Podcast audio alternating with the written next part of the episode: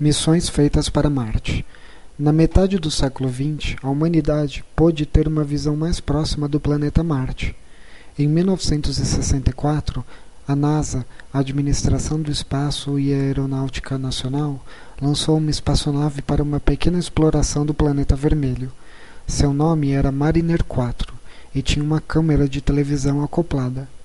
Sua missão era passar perto de Marte e mandar de volta fotografias. Ela só podia fazer uma vez.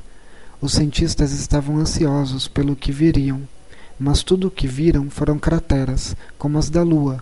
Foi um grande desapontamento. Mariner 4 revelou um planeta com um deserto seco, parecido com a Lua, mas com um ar mais de poeira. Apesar disso, o entusiasmo de continuar explorando não acabou completamente. E seis anos após, em 1971, a NASA mandou outra espaçonave, a Mariner 9, mas dessa vez, ao invés de passar apenas uma vez por Marte, os engenheiros projetaram-na para ficar em órbita no planeta, para uma completa mapeação do mesmo. O esforço valeu a pena.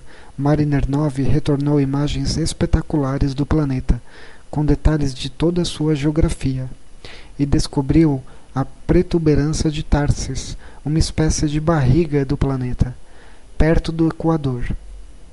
A protuberância era o resultado de uma atividade concentrada de vulcões, onde a característica dominante era o monstruoso vulcão Monte Olympus.